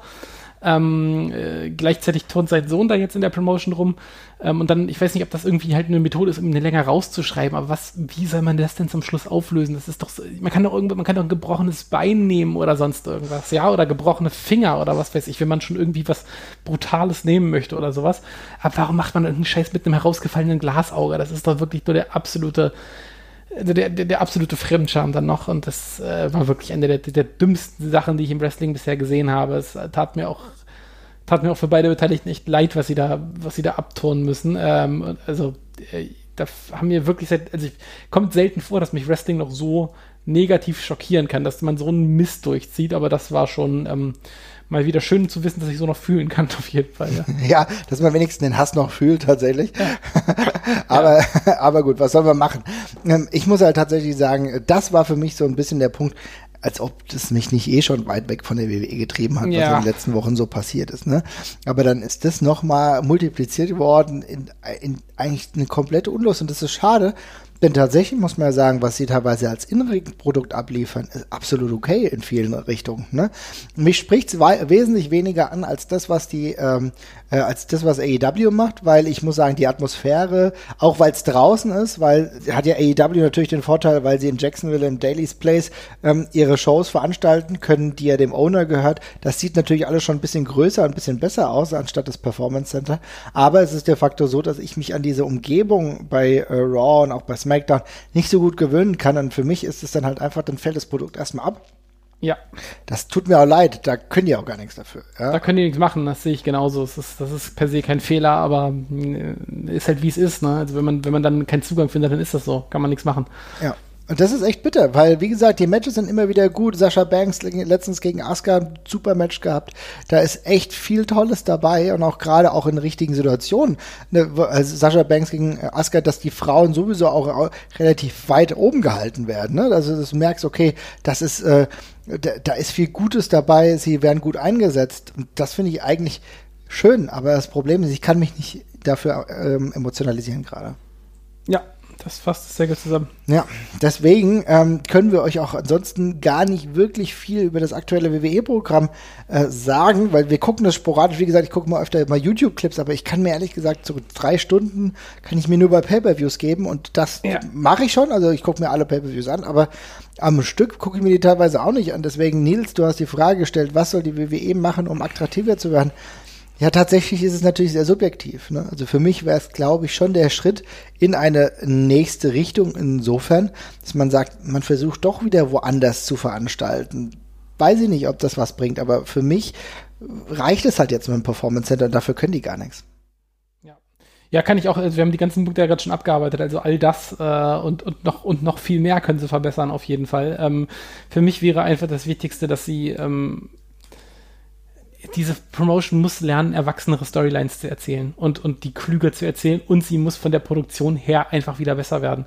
Ich habe WWE, WWE konnte ich immer gucken, weil egal was da passiert ist, es war, immer die Liga, die am geilsten aussah. Und das, also das tut mir inzwischen schon weh, das so zu sagen, aber das ist halt einfach nicht mehr der Fall. Ich finde die Produktion von WWE-Shows inzwischen teilweise so abgrundtief miserabel, also die ganzen, die Kameraarbeit und sowas, das, das, das turnt mich wirklich beim Gucken elementar ab. Ich kann mir das nicht mehr angucken. Ich achte da inzwischen halt auch nur noch drauf, weil es mich so sehr triggert, wirklich die ganze Zeit. Aber diese ständigen wirren Schnitte, dieses ganze, äh, herumgeruckelt mit den Kameras. Es macht einfach alleine schon visuell keinen Spaß mehr, das zu gucken. Und der Moment, wo das soweit ist, da hat die WWE ein Problem, weil das immer der größte Punkt war. Du hast immer die größte, geilste und fett durchproduzierteste Show bekommen und man kann sich das in meinen Augen nicht mehr angucken. Es ist, macht keinen Spaß. Nee, es ist, du merkst ganz deutlich, dass die äh, falschen Leute mittlerweile am falschen Ort sitzen. Ähm, ich glaube ganz ehrlich, dass einige der Leute, die was zu sagen haben, die auch produktionstechnisch viel zu sagen haben, ähm, gerade im technischen Sinne nicht mehr an diesen Platz gehören. Ja, also das fängt natürlich von Storylines an, wo ich immer noch sage, dass Vince McMahon einer derjenigen ist, äh, die das Produkt extrem behindern und das extrem auf den falschen Pfad bringen. Das ist bei wöchentlichen Kotzgeschichten der Fall. Weil dann ist Seth Rollins da herumkotzt, nachdem er dieses Auge, diese Augenthematik da miterlebt hat. Es ist nur auf seinen Mist gefallen, weil wir genau wissen, dass Vince McMahon ein fucking Kotzfetisch hat so.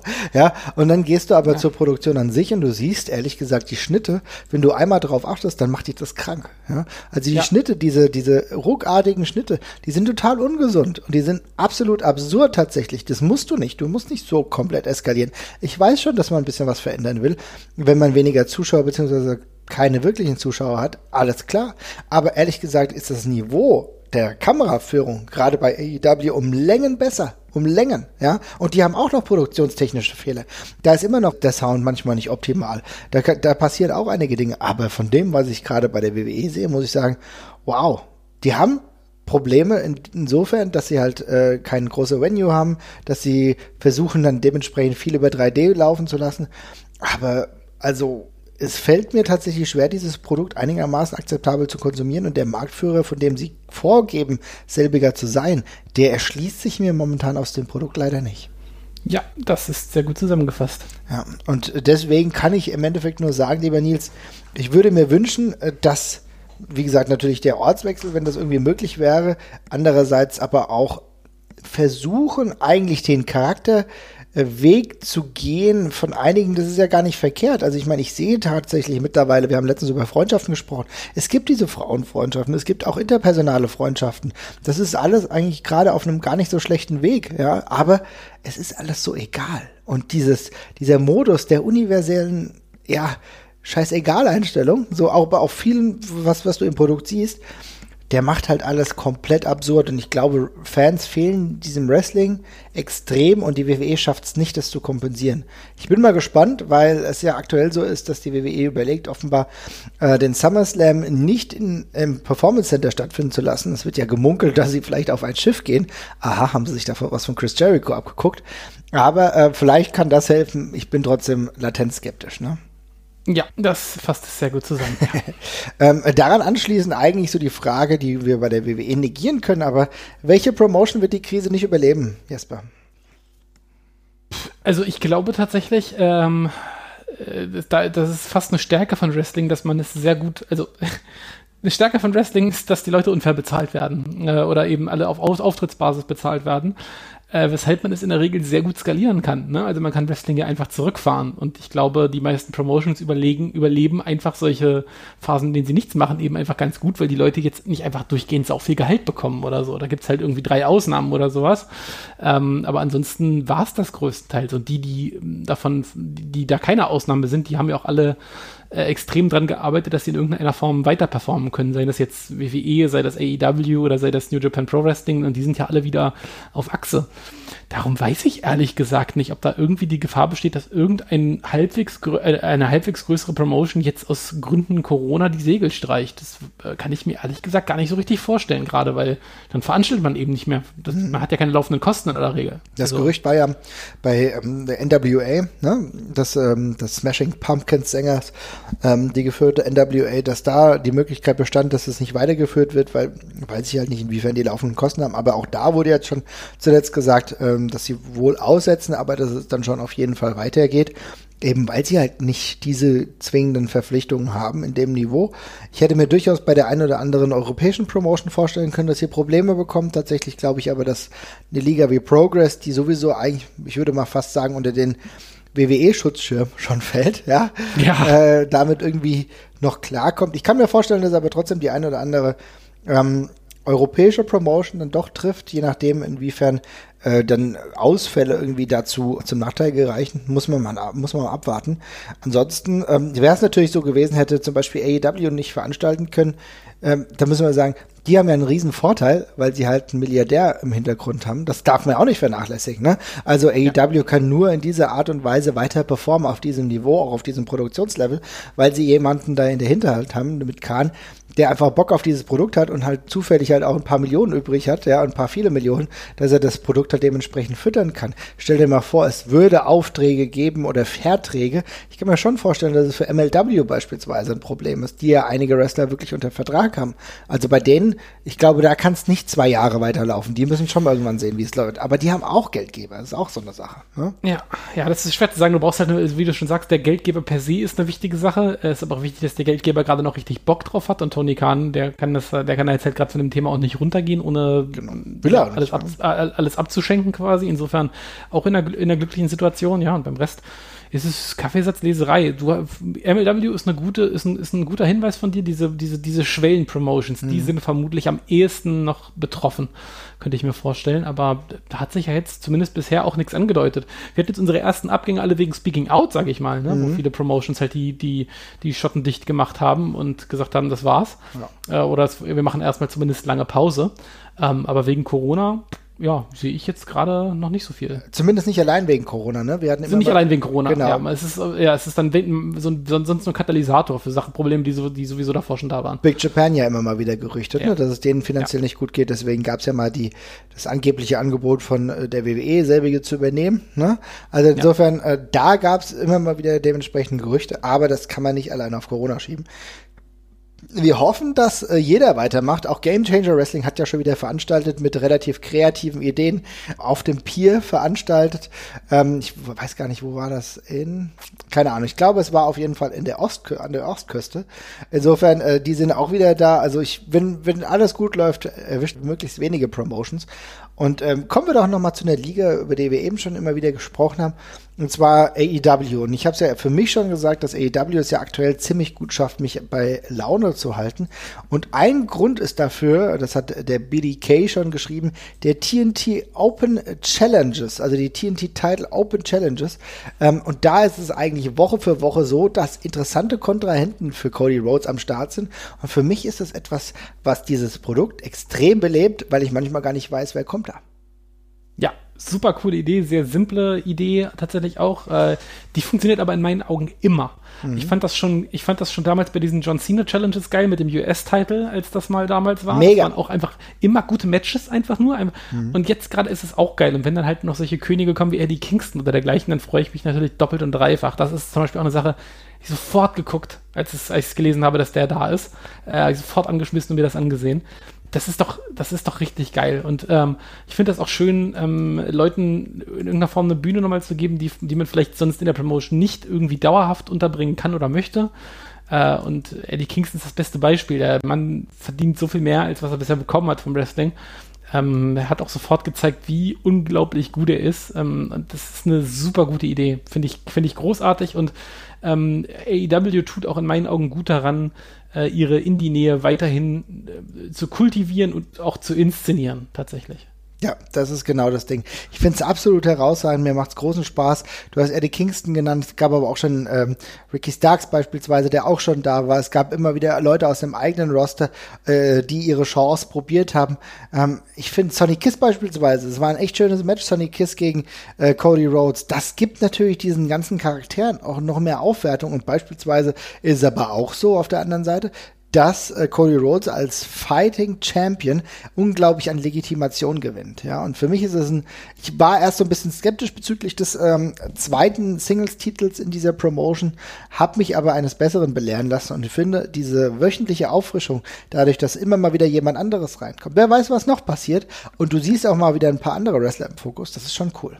Äh, sehe ich exakt genauso. Und wenn der Titel ähm, so eine klare Funktion hat und auch so anders gestaltet ist als der Haupttitel, mit so einem klaren Ziel und so einer klaren Story, die erzählt wird, dann tut der zweite Titel auch überhaupt nicht weh. Also das ist so genauso muss man es machen. Ja, das ist genau das. Ähm, ich hoffe eigentlich, dass es echt noch eine ganze Weile weitergeht, weil mich das ganz gut durch diese Corona-Zeit bringt. Ähm, mal gucken, wie weit das dann auch so insofern so ist, dass vielleicht Cody Rhodes dann irgendwann mit anderen Titelfäden dann anfängt. Das bisschen was ergibt sich ja schon, ja. Aber so diese wöchentlichen Challenge, die, Challenges, die kann man immer schon haben. Und vielleicht bleibt ja mal irgendwann der Titel bei jemandem hängen, bei dem man es gar nicht gedacht hätte. Ne? Ja. Also insofern eine richtig schöne Sache. Und ähm, was mir auch noch einfällt, wenn ich daran denke, du hast in jedem Match irgendwie eine andere Story.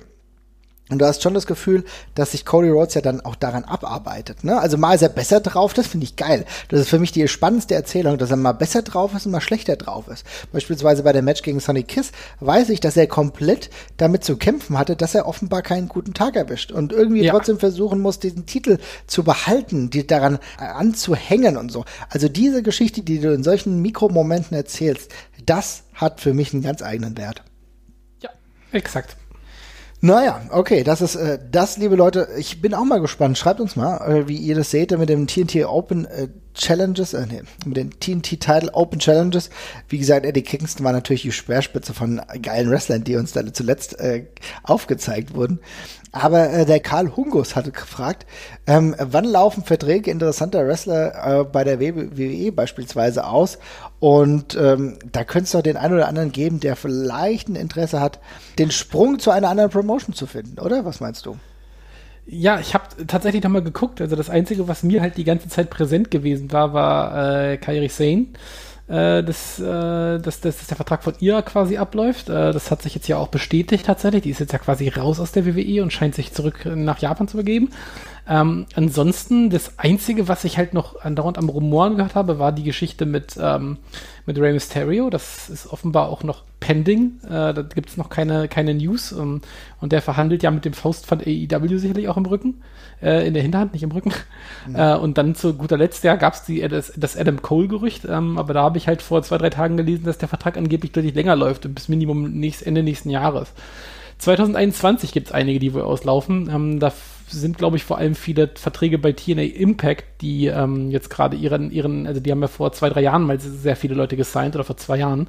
Und die müssten dann so allmählich alle mal verlängert werden, glaube ich. Mhm. Ähm, ja, aber abseits davon äh, ist mir jetzt kein äh, kommender Free Agent bekannt, auf den wir uns da freuen können. Ich glaube, die WWE hat mit ihrer äh, Signing-Wut da erstmal alles noch relativ unter Dach und Fach gebracht. Ja, also das ist ja genau das Problem. Ich muss sagen, theoretisch, und deswegen finde ich es gut, Karl Hunkus, dass du uns diese Frage gestellt hast, gibt es ja echt einige Wrestler, von denen man sagen könnte, boah, da hätte man Bock drauf. Ne? Adam Cole ist natürlich ein Beispiel, auch wenn ich weiß, dass Jesper jetzt äh, nicht freudestrahlend äh, herumspringt, wenn äh, Adam Cole zur AEW wechselt. Fakt ist aber, ist natürlich ein Wrestler, der sich jetzt auch seine Meriten schon bei NXT verdient hat und vielleicht eigentlich auch eher mal den Sprung ins Hauptroster machen kann. Wie viel ist das dann wert? Das wissen wir alles nicht so genau. Aber ich glaube, AEW ist vielleicht für ihn auch gerade noch nicht der richtige Bereich. Ich glaube, der will erst noch mal bei der WWE zumindest probieren, durchzustarten. Ähm, ich weiß es nicht genau. Ich tue mir momentan ein bisschen schwer. Tatsächlich habe ich immer noch so ein bisschen das Gefühl, dass wir am Ende gar nicht mehr so lang äh, Walter in der WWE haben. Also das ist so das, was ich, mit was ich so mich rumtrage. Ich habe irgendwie das Gefühl, dass irgendwann gibt's diesen Clash, ne? Weil du merkst ja schon, dass Walter beispielsweise nicht großartig Fulltime in den USA arbeiten will. Das hast du, das, das ist ein deutliches Gefühl, was man immer wieder merkt. Und ich glaube, dass die WWE sich das nicht unendlich gefallen lässt, beziehungsweise irgendwo auch dann sieht, okay, dann kann sie mit ihm nicht so planen, wie sie sich das vorstellen. Und das wäre dann ein Moment, bei dem ich mir vorstellen könnte, dass Walter einfach sagt, gut, Teil gebe ich Titel ab und dann war's das. Und dass das dann vielleicht jemand wäre, der bei AEW aufschlagen und auch einen neuen Impact äh, entfachen könnte. Weil er da müsste ja nicht unbedingt dahin ziehen, er könnte auch mal dahin fliegen und so. Das kann ich mir schon gut vorstellen. Mm, das könnte ich mir auch noch ganz gut vorstellen. Da bin ich auch gespannt. Ich glaube auch, dass die interessantesten Leute, auf die man linsen kann, größtenteils NXT und NXT UK Wrestler sind. Einmal wegen der leicht veränderten wirtschaftlichen Lage in der, äh, in der WWE und vielleicht auch, weil die auch gemerkt haben, dass vielleicht nicht alle von ihnen äh, äh, jetzt das riesen, das riesen Spotlight da bekommen. Ähm, und das war ja auch schon damals klar bei dieser Signing-Wut, die da passiert ist, dass sich da einige irgendwann mal wieder ein bisschen abwenden vielleicht, dass da nicht alle von hängen bleiben können. Und ich glaube, das, das wird die entspannte, äh, nicht die entspannte, die spannende nächste Riege, auf die man achten kann. Ja, ich finde auch. Das ist richtig interessant zu sehen, ob äh, und äh, was dann dort genau passiert. Ich kann mir auf jeden Fall vorstellen, dass es einige Wrestler gibt, die, und das glaube ich ist eine zwingende Voraussetzung, die gerade schon im Hauptroster sind und da nicht mehr irgendwie weiterkommen. Und da merkst du nämlich relativ viele. Ich denke, es gibt gerade bei der WWE einfach extrem viele Leute, die nicht wissen, wohin sie sollen, weil sie irgendwie keine wirkliche Feder bekommen, was auch ganz klar ist, oder keine wirkliche Storyline, weil es einfach zu viele davon gibt. Es gibt einfach zu ja. viele Leute, die momentan, und gerade finde ich es ja gut, dass die alle äh, employed sind, denn äh, dadurch bekommen sie trotz Corona immer noch ein Gehalt. Aber da gibt es extrem viele, die von denen du nicht weißt, wie sie eingesetzt werden könnten, inwiefern das sinnvoll ist. Und ich glaube, da gibt es schon den einen oder anderen, sofern es wieder im normalen, mäßigen losgeht, die dann schon mit den Hufen scharren. Ja, Insofern, mal gucken. Ähm, ich bin sehr, sehr gespannt. Das ist, das ist so das, das Ding, was mich wahrscheinlich auch wieder äh, ein Feuer entfachen könnte. Es ist ja schon krass zu sehen, wenn du siehst, dass Matt Hardy beispielsweise inmitten der Corona-Zeit gewechselt ist und auch dort sein Debüt gefeiert hat. Da hätte man ja auch mit einem ganz anderen Pop rechnen können, beispielsweise. Ne? Ja, ja, eigentlich ja. Also insofern. Naja, der Pitter hatte noch eine Frage und zwar kann es im Wrestling emanzipatorische ähm, Geschichten und Charaktere geben, wenn die Grundannahme des Wrestlings immer eine ist, in der die Person Recht bekommt, die stärker ist? Gute Frage. Sehr gute Frage. Ähm, wenn ich sie ganz stumpf beantworten würde, dann würde ich sagen per se nein, ähm, weil es in der Regel immer ein ja, so ein Sieg gegen äh, Against All Odds ist im besten Fall, der da passiert, ne? Dass eine Underdog-Story halt bei rauskommt. Ich finde allerdings nicht, dass im Wrestling unbedingt immer der, der Stärkere Recht hat. Ähm, also klar, das Wrestling wird immer auserzählt mit Siegen und Niederlagen, das stimmt in der Form schon. Äh, aber ist es. Hat, hat, hat der Kofi, Kofi Kingston gegen Daniel Bryan recht, weil er das Stärkere war? Ist das so gewesen? Das würde ich zum Beispiel schon mal. Das würde ich schon mal verneinen. Das ist. Äh, das ist eine, das ist eine Story von jemandem, der sich's, der sich's verdient und, und, und, und durchsetzt. Und natürlich ist Wrestling hat immer den sportlichen Hintergrund mhm. per se. Ja, darum gibt es da zum Schluss immer eine, eine sportliche Bewertung des Ganzen durch gewonnene Matches, durch Titel oder dergleichen. Aber es gibt ja auch genug Stories von, von, von, von Leuten, die sich von, äh, äh von, von Partnern oder sowas lossagen, die, die sie schlecht behandeln und dergleichen. Aber man kann, also ich würde mir da auf jeden Fall noch viel mehr von wünschen, dass, dass man da noch viel mehr machen kann und sollte. Das sehe ich auf jeden Fall so und ich glaube, da kann man im Wrestling auch noch mehr tun. Ähm, es ist immer so witzig, dass die, dass das Wrestling so in diese alten Wege zurückfällt, immer in die alten Gesprächsmuster zurückverfällt, während sie gleichzeitig bei allem, was nicht Main Event ist, super viel spannende äh, neue Sachen oft probieren, also Promotion übergreifend auch. Mhm. Tatsächlich. Und da würde ich mir von mir wünschen, dass solche Storylines auch mal auf der ganz großen Ebene äh, stattfinden. Ich meine, wir haben äh, ganz dummes Beispiel, äh, äh beantwortet die Frage jetzt nicht ganz direkt, aber wir haben seit 20 Jahren oder 15 Jahren keine Main-Event Love Story mehr gehabt in irgendeiner hm. Form. Das finde ich gut. Es gibt nicht, es gibt, also, ja, ich per se finde das auch gut, aber ich finde das auch nur gut, weil, weil, weil, weil sie uns äh, time and time again gezeigt haben, dass sie das nicht können. Ja, genau. Aber rein, aber rein theoretisch wäre das ja eine, ist, ist, ist, ist, sie wäre das eine super simple Erzählweise, die es ja in Filmen auch zuhauf gibt, die im Wrestling erzählen könnte per se. Hm. Ja, das stimmt schon. Aber ich hab, bin da wirklich ein geschundenes Kind und will das eigentlich nie wiedersehen. So, ne? Das ist halt dann leider so kann ich, kann ich auch nicht aus meiner Haut raus. Ne? Aber ich muss ganz ehrlich sagen, ja, man muss es differenzieren. Also es ist eine, also Peter hat da echt einen sehr, sehr guten Punkt. Ich muss aber sagen, für mich zählt das ja nicht allein. Also äh, gewinnt jemand oder verliert jemand. Beispielsweise ähm, erkennen wir ja auch durchaus Schritte und das kann ja auch ja. selbst, da kann ja selbst eine Niederlage als irgendwo Gewinn erzählt werden. Gerade wenn wir beispielsweise uns WXW Shotgun angucken und sehen dann, dass dann gewisse Trainees von Avalanche äh, weiterkommen, immer weiter und immer besser werden und dann zwar immer noch gegen Marius Alani verlieren, aber im Endeffekt doch als gemachtere Männer aus dem Match gehen. Ja, und dann ist zwar ein Match mit einer, mit einem klaren Verlierer und einem klaren Sieger, aber die persönliche Erzählung ist ja dann so eine, dass sie sich mich weiterbringt und sagt, ah, guck mal hier, also der hat für sich genommen ja doch auch was dazu gewonnen. Ja, absolut.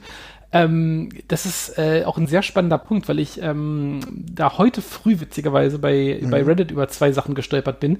Ähm, das Problem ist, glaube ich, liegt inhärent darin, dass sehr viele Wrestling Promotions noch äh, sehr viel diese gut und böse Storyline ähm, äh, gut, gut, und böse äh, Dualität halt aufgreift. Und entweder ist jemand ein Arschloch oder er ist ein guter. Und dazwischen gibt's halt manchmal nicht so wahnsinnig viel. Und es gibt Promotions, die machen das ein ganzes Stück smarter. Also zum Beispiel bei New Japan Pro Wrestling finde ich das halt immer wieder cool, dass auch mal Heels und Faces sich gegenseitig cool finden können. Mhm. Ich weiß noch, als äh, Bad Luck Fale sich äh, vor Nagata nach dem äh, äh, bei, bei, bei Nagatas letzten G1-Match ver, ver, verbeugt hat zum Schluss, um ihm nochmal Respekt zu, zu, zollen. Ich weiß, als äh, Suzuki sich äh, vor, vor Liger niedergekniet ist, äh, er hat noch am Anfang den Stuhl in Hand gehabt, um ihn weiter zu vermöbeln, und dann kniet er auf einmal vor dem nieder und macht diese Unter Unterwerfungs-, diese, diese, diese, diese Ehrgebietungsgeste.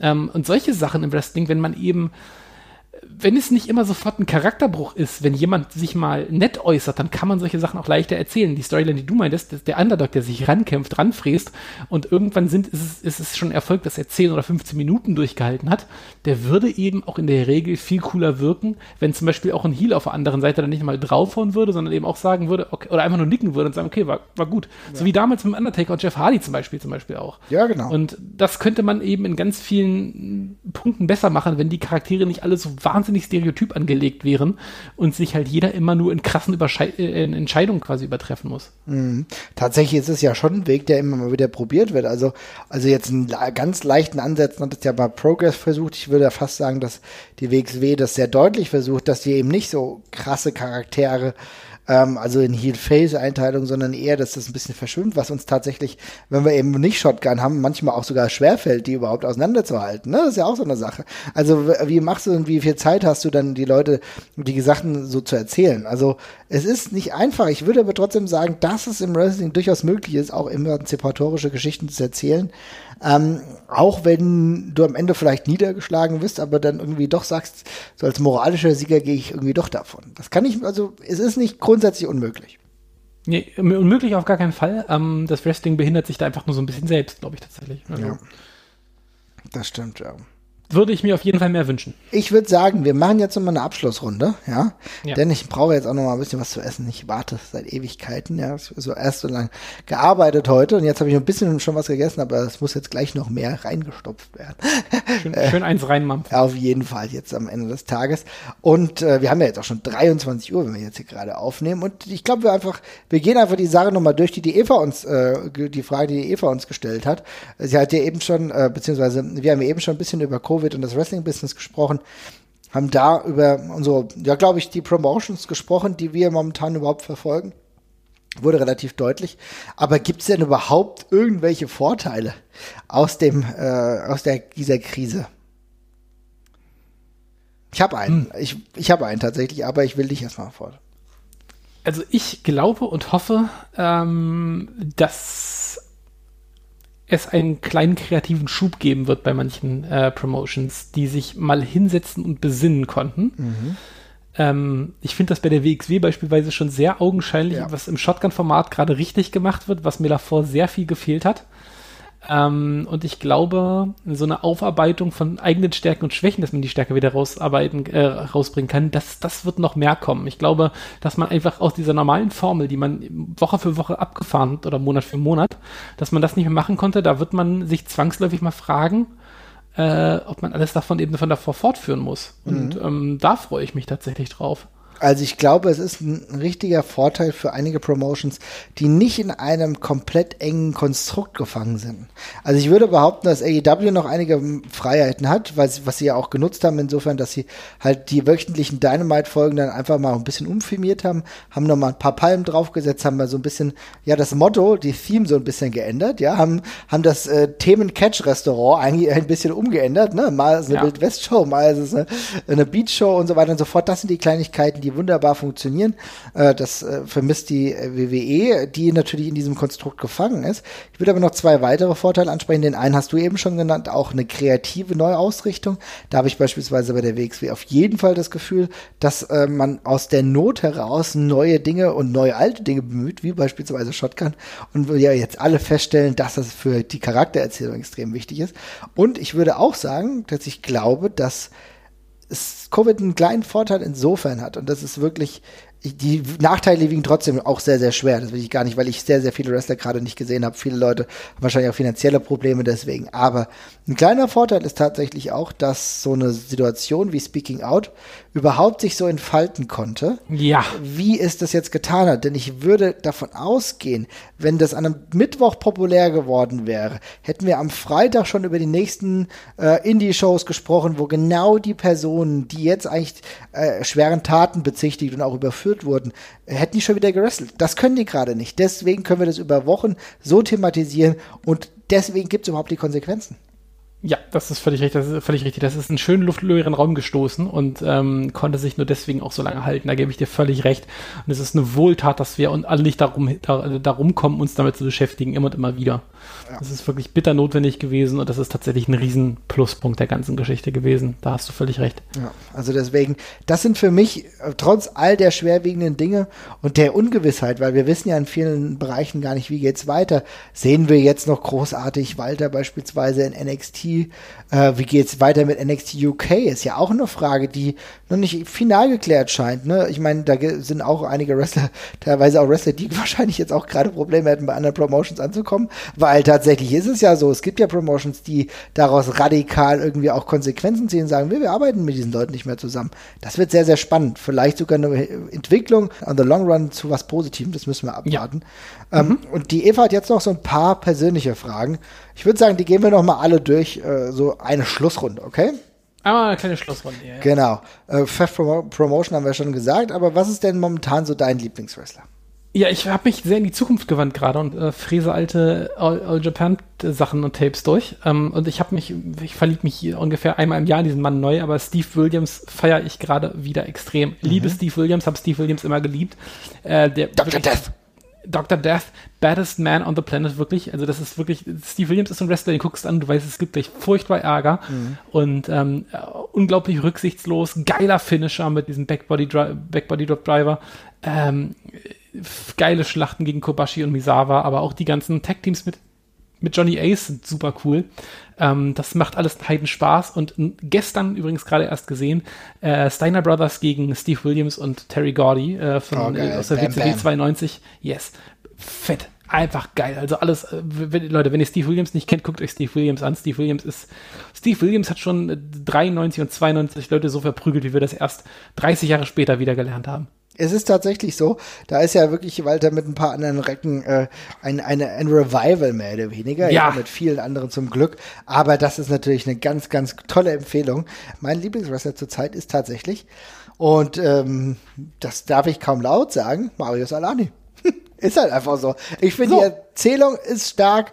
Ich habe ähm, mich tierisch über ihn aufgeregt bei Karat. Ich finde immer noch, dass es nicht der weltensympathischste Mensch ist, so wie man ihn halt äh, on air so sieht. Aber ich finde, das kommt momentan alles super rüber und er macht auch gute Sachen. Also insofern, Mario ist ein Anime, lieber. Das sage ich nicht so oft wäre auf jeden Fall mein derzeitiger äh, Shootingstar oder sowas auch gewesen in der Richtung. Aber gegen Steve Williams kommt er nicht an. Nee, ist natürlich hart.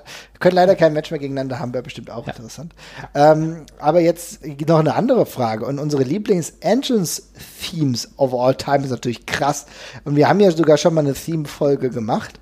Und äh, wir haben ja jetzt sogar noch mal eine geplant, Jesper. Ne? Wir wollten demnächst yes. mal so einen kleinen Livestream machen, wo es genau darum geht. Aber nenn mir doch mal eine aus deinen Top 5. Dann nenne nenn ich auch noch mal eine aus meinen Top 5. Äh, ich glaube, ähm, meine, meinen absoluten Liebling nenne ich hier jetzt nicht, den spare ich mir nochmal für unsere nächste Folge auf, aber ich, wir haben vorhin äh, quasi Proxy über ihn geredet, nämlich äh, über Aichi Kuchinawa äh, und der hat das Theme geklaut von Hayabusa damals, das weiß ich noch und das Hayabusa-Theme ist ein absoluter Banger. Ich liebe das Hayabusa-Theme. Das ist ein super geiles Instrumental-Theme, äh, äh so typisch dieser, ja, so dieser Japano-Metal oder wie man das nennen mhm. soll, der da oft in dem Wrestling damals aufgegriffen worden ist. Super geil mystisches Ding. Ähm, oh, liebe ich. Äh, Hayabusa-Theme, bestes, bestes Zeug. Kann ich mir auch jeden Tag anhören, wirklich. Super geil. Klingt auf jeden Fall herausragend gut. Hört euch das mal an. Das ist wirklich eine Theme, die kann ich mir auch heute noch immer gut geben. Es ist halt ja. was Monumentales tatsächlich. Ja, also, total. Also es ist wirklich so, äh, du bist sofort drin und du denkst, okay, hier passiert was, weißt du? Ja, ja. Und ja, natürlich, ja, was muss ich, da muss ich natürlich auch noch einen meiner Favoriten sagen. Und es ist tatsächlich so, dass ich die, ähm, ja, die nicht die Graveyard Symphony des Undertakers, sondern eine Version, eine Darkside-Version, die heißt auch wirklich Darkside-Version. Ich glaube, es ist Nummer drei äh, von Jim Johnston tatsächlich. Der, und ich höre mir gerade wieder sehr, sehr viele Themes an, auch bei einigen Themes wirklich, und das ist ja ich muss ja sagen, ich war ja sehr großer Jim Johnston-Fan. Aber wenn du dann mal genau zuhörst und vielleicht auch mal ein bisschen kritischer bist, dann muss man auch sagen, dass in Nuancen auch ganz schön viel Mist dabei war. Ja? ja. Also gerade wenn die erste Minute vorbei war. Aber bei dieser Theme hat er alles richtig gemacht, die er noch mal so ein bisschen anders so getuned hat. Wer, wer hängt's mal in die Kommentare, beziehungsweise wer hängt's mal vielleicht auch bei uns rein. Die ja. Dark Side Theme des Undertakers, die wirklich schneller beginnt, eigentlich so vor der Ministry-Zeit, das ist schon richtig geil. Ja. ja, das ist auch geil mit den, mit den, mit den, äh, mit den, mit den, mit den fetten Drums noch dann die ganze genau. Zeit dazu, zu dem Chor und ach, das ist schon sehr, sehr gut. Also das ist ja sowieso immer noch meine liebste Undertaker-Zeit. Sowieso müssen wir noch mal irgendwann äh, ein Special über ihn, äh, denn der jetzt ja wirklich auch zurück, äh, zurückgetreten ist, noch mal haben. Das werden wir zu gegebener Zeit haben und dann geht es vielleicht noch mehr, noch viel mehr um die Themes, denn Themes sind natürlich bei ihm ein ganz, ganz wichtiger Punkt, ja, Jawohl. überhaupt zu diesem Charakter zu werden. Und ich würde sagen, die Eva ist so persönlich jetzt heute, ja, das ist zwar off-topic, aber wir, die anderen zwei Fragen sparen wir uns nochmal für das nächste ähm, persönliche Open Mic. Aber was ist denn dein Fav-Album aller Zeiten, wenn du eins hättest? Wenn ich, ja, wenn ich nur eins Hat nichts mit Wrestling ich, zu tun, ja. einfach Musik, ja. Können wir übrigens, können wir übrigens immer so machen, wir können jetzt immer eine persönliche Frage stellen. Ja. Wir, nehmen einmal, wir nehmen jetzt vielleicht eine persönliche Frage rein. Ähm, wenn ich mich wirklich, wenn ich, wenn ich mich wirklich auf eins festlegen muss und ich mhm. habe einen sehr diversen Musikgeschmack, dann ähm, würde ich äh, mich, glaube ich, auf Fleetwood Mac, äh, Fleetwood, Fleetwood Mac, Fleetwood, Na gut. ja, Fleetwood Mac, Fleetwood Mac festlegen und zwar mit der fantastischen Rumors-Platte. Äh, Rumors ja. ist, äh, ich glaube, das Album, was ich ähm, immer hören kann, egal wie es mir geht, egal zu welcher Jahreszeit, ist auch immer eine wichtige Sache. Rumors geht absolut immer. Äh, elf nur geile Songs drauf. Äh, vier Hits, vier Riesenhits mhm. ähm, und einfach eine saugeile Entstehungsgeschichte zu dem Album auch. Also Rumors ist für mich mein Go-To-Ding. Wenn ich nicht weiß, was ich hören soll, höre ich die Rumors von Fleetwood Mac. Das Geile ist ja, wir haben ja tatsächlich relativ oft schon über äh, Musik auch gesprochen, wir beide, ja. auch mal, sei es bei Twitter und haben dann auch mal geguckt, ja, welche Musik finden wir auch so gut. Lustigerweise hatte ich irgendwann in einer der äh, elendigen Spielchen, die es ja bei Twitter auch mal gibt, habe ich ja auch genau die genannt und da warst du ja auch sehr froh, dass ich genau die genannt ja. habe, weil sie dann, ah, so ganz so schlimm ist der Musikgeschmack doch nicht, ja, weil logisch, also Fleetwood Mac ist eine Top-Band und gerade dieses Album ist ähm, ja mit Rumors ist herausragend. Also so viel, ähm, da ist ja auch ähm, Chains dabei, ne? In dem da Album. Da ist Chains auch bei, ja. Und Chains ist tatsächlich einer meiner Lieblingslieder von Fleetwood Mac, insofern herausragend. Wenn ich mich entscheiden müsste und es tut mir echt schwer, ich tu, das tut mir weh tatsächlich, weil ähm, du musst zwischen so vielen guten Alben wählen und ich denke dann immer, ah ja, so Nick Cave the Bad Seeds, ja, da ist auf jeden Fall ein bisschen was dabei. Dann irgendwie die Disintegration von The Cure und dann biege ich aber tatsächlich oh. doch zu meiner großen äh, Fanliebe ein und nehme dann Songs of Faith and Devotion von Depeche Mode. Warum ist das so? Es ist wahrscheinlich das für mich persönlich das beste Album. Das, da unterscheidet man ja die Fans der, der frühen 80er bei Depeche Mode, die eher das Elektronische ähm, sehr feiern und äh, eigentlich Songs of Faith and Devotion ist tatsächlich der Weg gewesen, hin eher zu einem rockigeren Bereich, wo auch beispielsweise Gitarren angewandt wurden. Für mich äh, aufgenommen in Hamburg und Madrid. Man merkt teilweise den Hamburger Teil sehr deutlich. Und ähm, ich finde, ähm, diese Gesamtkomposition, unter anderem mit Walking in My Shoes, was mein Lieblingslied oh, ist, ja, ja Bombe. ist einfach so monumental und auch In Your Room ist ein so mitreißendes Lied. Diese ganze Platte besteht eigentlich aus richtig, richtig guten Songs, auch unterschiedlichen ja, Stimmenhöhen. Bei Condemnation hat, glaube ich, äh, Dave Gahan nie höher gesungen. Das ist ein richtig, richtig tolles Ding und trotz der Tatsache, dass alle am Rande ihrer Schaffenskraft waren. Insofern, dass es in der, ja. in der Bandspannung gab. Ähm, äh, Dave Gahan, der dann äh, bei, dem, bei der, der, bei der Live-Tour danach ähm, regelmäßig im absoluten Drogenrausch versunken Ach, war. Das war die Hochheroinzeit, ne? Das war die Hochheroinzeit. Man sieht es auch, man sollte sich mal angucken, ein äh, Video, vielleicht gerade auch Higher Love oder, oder auch, ja, ich glaube Higher Love, da, da, da sieht man das relativ deutlich. Beispielsweise, es gibt aber mehrere. Wenn du dir das ganze, die, die ganze DVD anguckst, die übrigens auch in Frankfurt gemacht wurde, ja. Also, mhm. äh, die, live die Setlist herausragend geil.